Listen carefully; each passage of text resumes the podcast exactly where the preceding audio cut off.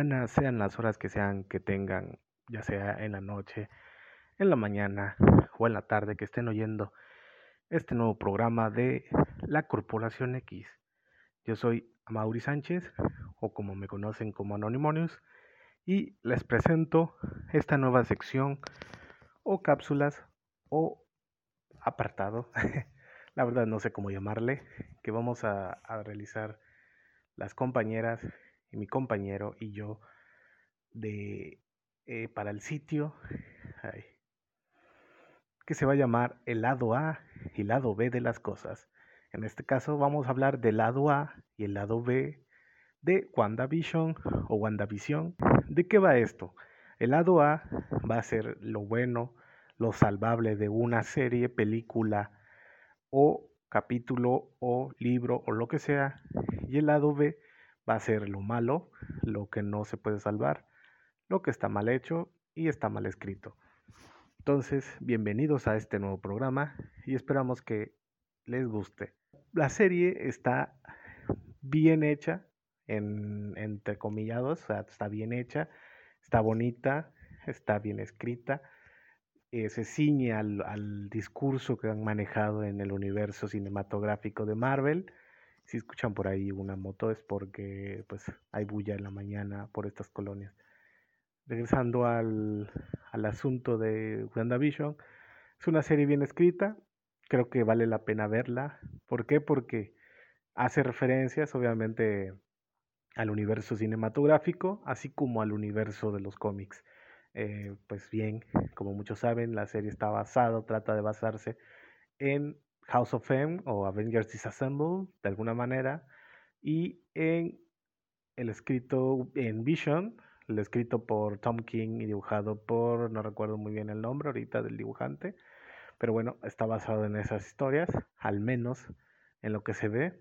Eh, probablemente esté más basado en algunas otras historias de Scarlet Witch, dado que pues trata de hablar un poco sobre esta cuestión del problema emocional, psicológico que tiene la bruja escarlata, que hasta ahorita no se ve tanto, pero se evidencia por algunos ataques cuando se supone que regresa a la realidad en la historia. Eh, tratan de vender el, el, la serie como algo novedoso, si bien ante los discursos que ha manejado Marvel, eh, el universo cinematográfico de Marvel durante los últimos años, es novedoso la manera en que se está contando.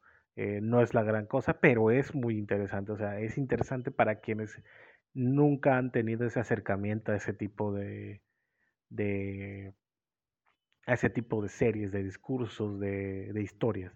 Entonces, creo que valdría la pena echarle un vistazo. Hay cosillas muy coquetas, llamativas, por ejemplo, la, la evidencia o el o el evidente machismo que hubo en los comerciales de los 50, 60, que, que, pues lo verán en, el, en los comerciales, primero anunciando una tostadora de Stark, de Stark Enterprise me parece, algo así, y la segunda es sobre un reloj de Stroker, haciendo referencia al varón Stroker, eh, que es pues, bien, pareciera que todo esos dos, esas dos cuestiones hacen referencia a la mente de, de Wanda, que estuvo encerrada de alguna manera por Stroker y pues la conciencia de una joven la hace pensar en todo eso.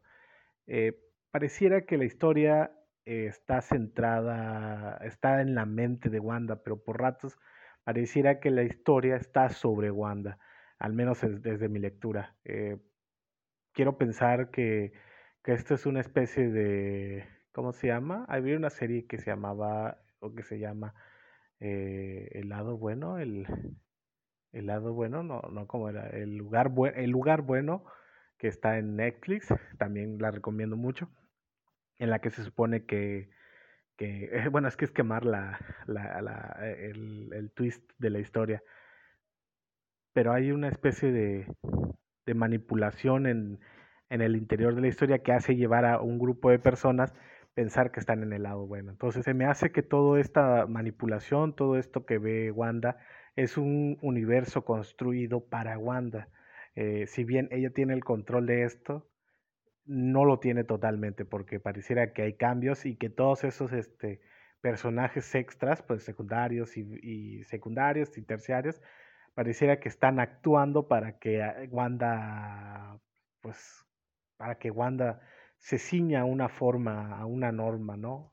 Eh, que es la, la, que se sale en ocasiones, ¿no? Cuando se está atragantando del Señor en, la primera, en el primer capítulo y en el segundo, eh, cuando pues la radio empieza a sonar, empiezan a llamarla por la radio de que quién le está haciendo eso. Entonces, puede existir la lectura de que la están manipulando o la lectura de que totalmente Wanda es la que está creando ese universo y, e intentan salvarla, ¿no? Muchos mencionan la presencia de Sword, podría ser, es muy interesante la idea, de hecho las, los signos, los símbolos, los escudos hacen referencia ahí. Entonces, todas estas cuestiones antes mencionadas que son parte del universo cinematográfico hacen una propuesta interesante a la serie que está comenzando y que en los próximos meses nos dará algo más de qué hablar y de qué discutir en los próximos días. Así que pues esto fue el lado A de, lo, de WandaVision y esperamos que en los próximos días el compañero José Damián nos lance el lado B de WandaVision con su perspectiva, vamos a decir, negativa y en ocasiones precisa, este, concisa y realista de las cosas como son. Gracias.